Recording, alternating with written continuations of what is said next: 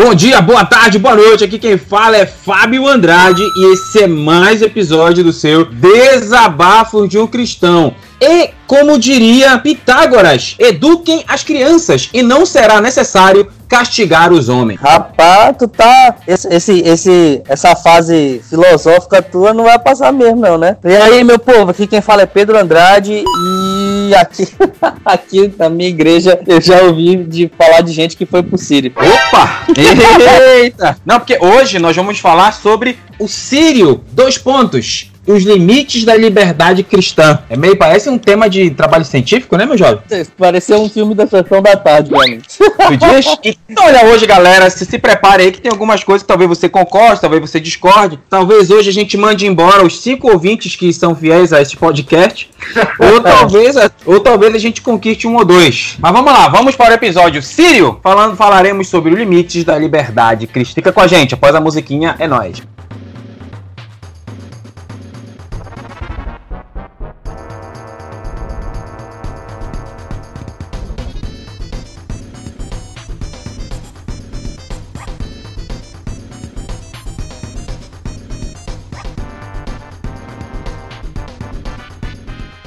Eu quero começar falando é, o que está escrito lá em Gálatas, capítulo 5, verso 1, que diz assim: Foi para a liberdade que Cristo nos libertou, portanto, permaneçam firmes e não se deixem submeter novamente a um jugo de escravidão. E é aqui que a gente vem falar: existe é, muitas coisas que podem nos privar da liberdade que Cristo nos deu. E hoje falaremos é, também de uma festa muito famosa a nível mundo que acontece aqui em Belém do Pará. Nós estamos falando sobre o Sírio da Senhora de Nazaré. Caro Pedro, o que você acha do Sírio da Senhora de Nazaré? Que eu acho, o que eu acho, na minha opinião, é irrelevante, né? Porque, mas enfim, é, é uma, se a gente for analisar de maneira fria a, a questão da festa do Sírio, eu sinceramente acho admirável o, a maneira como como as pessoas que vão para o Sírio tratam aquela festa, tratam esse, esse, esse acontecimento. Eu tenho um amigo meu que ele, ele veio aqui em casa essa semana agora, recente. Acho que faz um, um dois dias ele veio aqui, daí está, ele e a, e a esposa dele foram pro Sírio, né? E aí era impressionante, ele falava assim, é, cara, a esposa dele falava assim pra mim, é, o cara foi muito firme, foi muito bacana. E aí ela falou assim, ah, eu cortei meu pé, e teve um cara que quase caiu em cima de mim, um cara grandão e não sei o quê. E ela falou assim, foi muito firme, e depois começou a narrar uma sequência de fatos muito ruins, entendeu? Tipo, coisas muito, muito escrotas mesmo. Ela cortou o pé, ela começou a passar mal, porque ela tinha, ela tem asma, ela Caraca, teve mano. que parar num canto, e daí tinha não sei o quê. E depois que ela terminou de dizer essa sequência de fatos muito ruins, ela voltou e disse assim, é, cara, foi muito firme. E eu, eu fiquei assim, olhando pra ela e falei assim, peraí, eu, eu ainda não entendi por que, que tu achou muito firme. Porque aconteceu tudo isso, e mesmo assim foi muito firme, entendeu? Eu não tô conseguindo sacar. Aí ela, aí as palavras dela foi o seguinte, não, mas é porque tu, tu tem que, tu tem que entender a, a emoção de estar tá lá, entendeu? É outra coisa, não é, não é necessariamente o que acontece lá, as coisas ruins e tal, que normalmente é um sufoco porque são milhões de pessoas, mas não essa, essa não é a, questão principal, mas é o, a emoção de poder conseguir um pedacinho da corda, a emoção de poder pagar sua promessa. Analisando friamente, eu como bom claustrofóbico que sou, acho terrível, mas acho admirável também. É bem bonito, apesar da gente saber é, dentro do nosso da nossa perspectiva cristã evangélica que é, se trata de idolatria, né? Então é isso. Cara, eu vou, vou falar uma coisa e eu, eu iria dizer, eu não concordo comigo, mas eu não vou dizer isso. Se os católicos fizessem, quer dizer, se os cristãos fizessem alguns estágios com os católicos, nós aprenderíamos a fazer uma verdadeira marcha para Jesus. Pronto, falei, falei. Eu concordo, eu concordo contigo. Eu só não sei, é, é porque assim, eu não, eu já tenho um tempo que eu sou avesso à marcha para Jesus. Então eu não sei se eu realmente queria que a gente fizesse esse estágio com os católicos para aprender a fazer a marcha. Eu não gosto da marcha. Então, né, cabe esse julgamento final aí. Mas que a não, gente ia aprender a fazer uma marcha decente, isso com certeza ia. Mas a questão é, é, é você, nós não gostamos da marcha e eu não vou para marcha para Jesus pelo que a marcha marcha para Jesus se tornou, não o, o, o propósito da marcha para Jesus, entendeu? A ideia é uma ideia muito boa. Agora, o que ela se tornou, tanto que quando a. a, a eu não sei nem se eu poderia a, falar isso aqui, mas a Nívia Soares, que para mim é uma das poucas pessoas cristãs que existe no meio cristão, não sei se eu, se eu me expressei bem, mas, mas ela, ela ficou horrorizada com a marcha para Jesus aqui em Belém do Pará, porque ela diz que é um, existe uma idolatria das pessoas muito grande e não é a Deus, é aos artistas, aos eventos. Então, é, é, o que a marcha se tornou é que é o problema. Agora é, eu vou o, falar uma. Se eu puder só acrescentar uma coisinha no final em relação à marcha, eu tenho, eu tenho dois problemas, na verdade, hoje com a marcha. Um é esse que tu falou, é o que ela virou, principalmente aqui em Belém do Pará, eu não sei dos outros, dos outros estados, então não posso dizer. Mas, além disso, eu tenho um problema também com. Sinceramente, eu não acho útil a marcha, de verdade. Mas isso é, é um, um, algo para um outro episódio, porque a gente tem que discutir algo muito longo nisso aí. Mas eu não acho, eu, eu não vejo utilidade na marcha para Jesus. Então são dois pontos que eu tenho além do que tu já colocaste aí. Mas okay. prosseguindo aí. E aí o que acontece? Por exemplo, é, lá na igreja, lá na minha religião, o circo tá pegando fogo por causa da marcha pra, da, da marcha para Jesus já, por causa da questão do sírio. O pessoal diz: olha, você não pode comer maniçoba. Você, maniçoba, para quem não sabe, acho que todo mundo sabe, mas na dúvida, é um prato típico aqui paraense de, de é, uma, é um monte de erva que você coloca é, porco, coloca tá lá, linguiça, coloca um monte de coisa e é, é uma comida. Sim, se você olha, é, tem uma cara feia, mas o gosto é muito bom. É, então parece eu, eu, eu sou muito feio, mas eu sou um cara muito legal. cara, graças a Deus, eu ia dizer. eu, ia, eu, eu achei que tu ia dizer outra coisa, cara. Não, eu jamais faria isso. Jamais faria isso. Caramba! Mano, tu ia botar fogo na seara. Mas tudo bem, tem os pratos típicos aqui. Da maniçoba, uh, tacacá, vatapá, algumas coisas que são bem típicas do Sírio. E, por exemplo, lá na igreja, está sendo dito que não é nem para comer essas coisas, porque são todas consagradas à Senhora de Nazaré, e que se você come, você está é, é, é, é sentando à mesa com, com os ídolos e tal.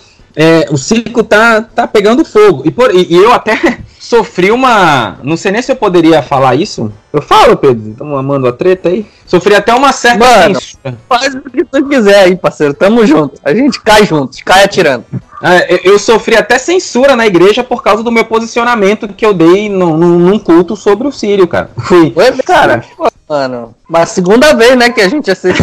segunda não, já foi algumas, né? Mas enfim. É, dessa colecionando, colecionando censuras, cara. O que acontece? Então vou, vamos voltar ao texto bíblico, 1 Coríntios, capítulo 8. Ora, no tocante a coisas sacrificadas aos ídolos, sabemos que todos temos ciência a ciência encha, mas o amor edifica. E se alguém cuida saber alguma coisa, ainda não sabe como convém saber. Mas, se alguém ama a Deus, esse é conhecido dele, assim que, quanto ao comer das coisas sacrificadas aos ídolos, sabemos que o ídolo nada é no mundo e que não há outro Deus senão um só. Ponto. Mas eu vou prosseguir. Porque, ainda que haja também alguns que se chamem deuses, quer no céu, quer na terra, todavia para nós há um só Deus e Pai de quem é tudo para quem vivemos em um só Senhor Jesus Cristo, pelo qual são todas as coisas e nós por ele. Mas nem todos há conhecimento, porque alguns até agora comem como consciência do ídolo, coisas sacrificadas ao ídolo, e sua consciência, sendo fraca, fica contaminada. Ora, a comida não nos faz agradáveis a Deus, porque se comemos, nada temos demais, e se não comemos, nada nos falta. Mas vede que essa liberdade não seja de alguma maneira escândalo para os fracos, porque se alguém te vir a ti que tens consciência, sentado à mesa no templo dos ídolos, não será consciência do que é fraco induzido a comer coisas sacrificadas a ídolos? E pela tua ciência perecerá o irmão fraco pelo qual Cristo morreu. Ora, pecando assim contra os irmãos e ferindo a sua fraca consciência,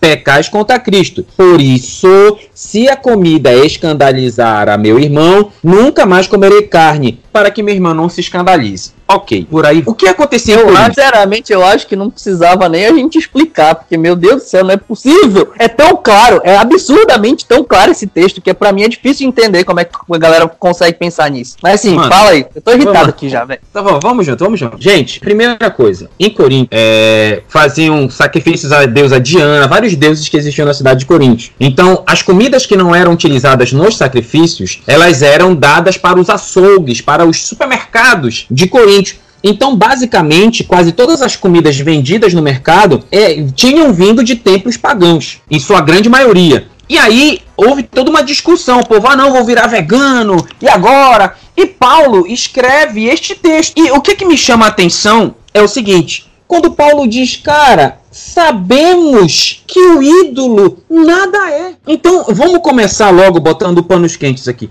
Eu não vejo problema comer maniçoba do Sírio, comer pato no tucupi do Sírio, patapá do Sírio, água do Sírio. Eu não vejo problema nisso, cara. Eu não vejo. Eu acho.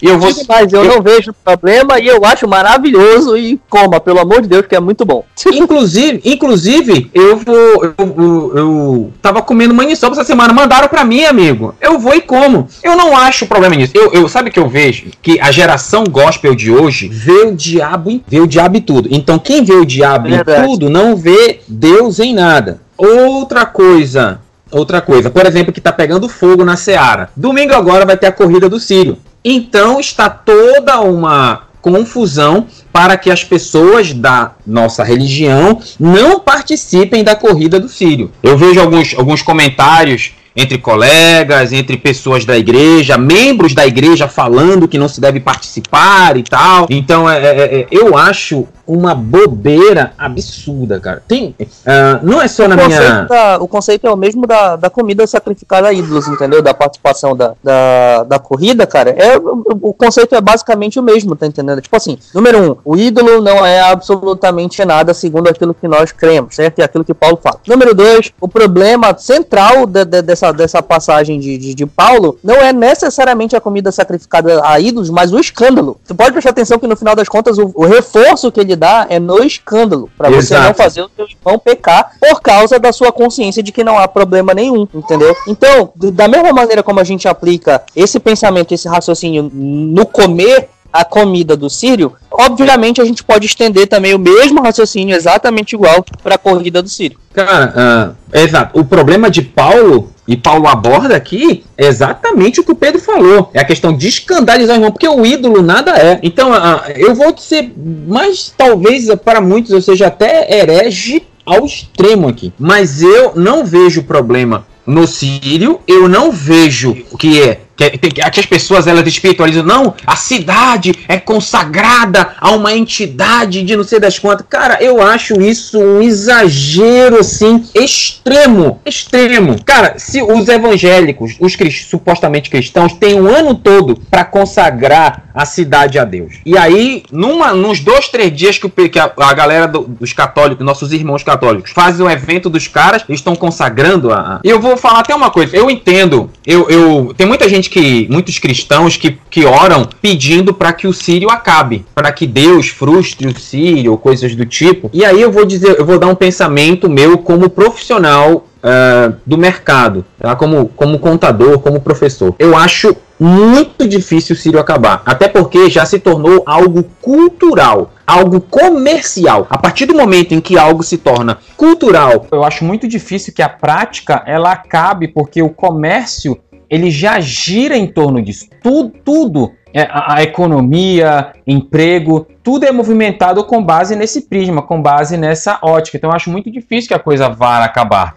O que eu acredito é que os cristãos deveriam se unir, os cristãos deveriam fazer o seu trabalho e deixar de olhar para isso ou para aquilo. É, é, talvez, eu não, eu não sei qual é o pensamento seu aí, ouvinte do podcast, mas é, se faz mesmo necessário demonizar tanto as coisas, eu já, eu já disse uma vez na igreja e repito aqui, por exemplo, as pessoas dizem que tudo é consagrado e tal, mas o meu irmão, ele é pastor e ele fez um contrato com o shopping na festa junina. Então ele fabricava para o shopping todo dia, manhã, tarde e noite, é, comidas típicas da festa junina. Então tinha uma barraca no shopping só com as comidas deles. Aí eu pergunto: as comidas que ele, que é pastor, fez estavam consagradas a, aos ídolos, consagradas às festas? Será que todo mundo que faz essas comidas realmente consagra isso a alguém? Não seria, não será, não seria o fato de nós, supostamente cristãos, estarmos aí colocando uma caneta de força e demonizando tudo? Eu não sei qual é o seu pensamento hoje, mas eu vou fazer o seguinte com o Pedro, tá? Eu vou é, vou, vou deixar o restante da discussão para a parte 2 do episódio. Então o que, que eu gostaria de pedir para você aí, ouvinte? Dê o seu feedback, mande seu e-mail, mande seu comentário no Instagram, mande seu comentário no Facebook, fala com a gente no site, dá o seu feedback para que a gente possa direcionar um pouco mais a, o restante da discussão no próximo episódio. Então fica com essa reflexão, a gente ainda vai debater ainda sobre a parte 2 e parte final, parte 2 barra parte final do Sírio, mas a gente gostaria muito de ouvir a sua opinião. Que, que você entende, o que, que você acha? Então fica com a gente até o próximo episódio do DLC. Muito obrigado e valeu!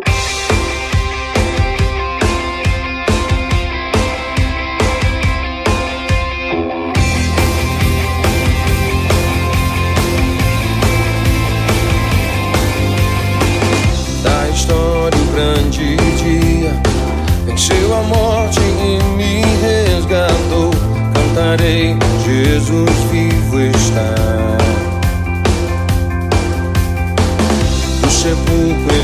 ele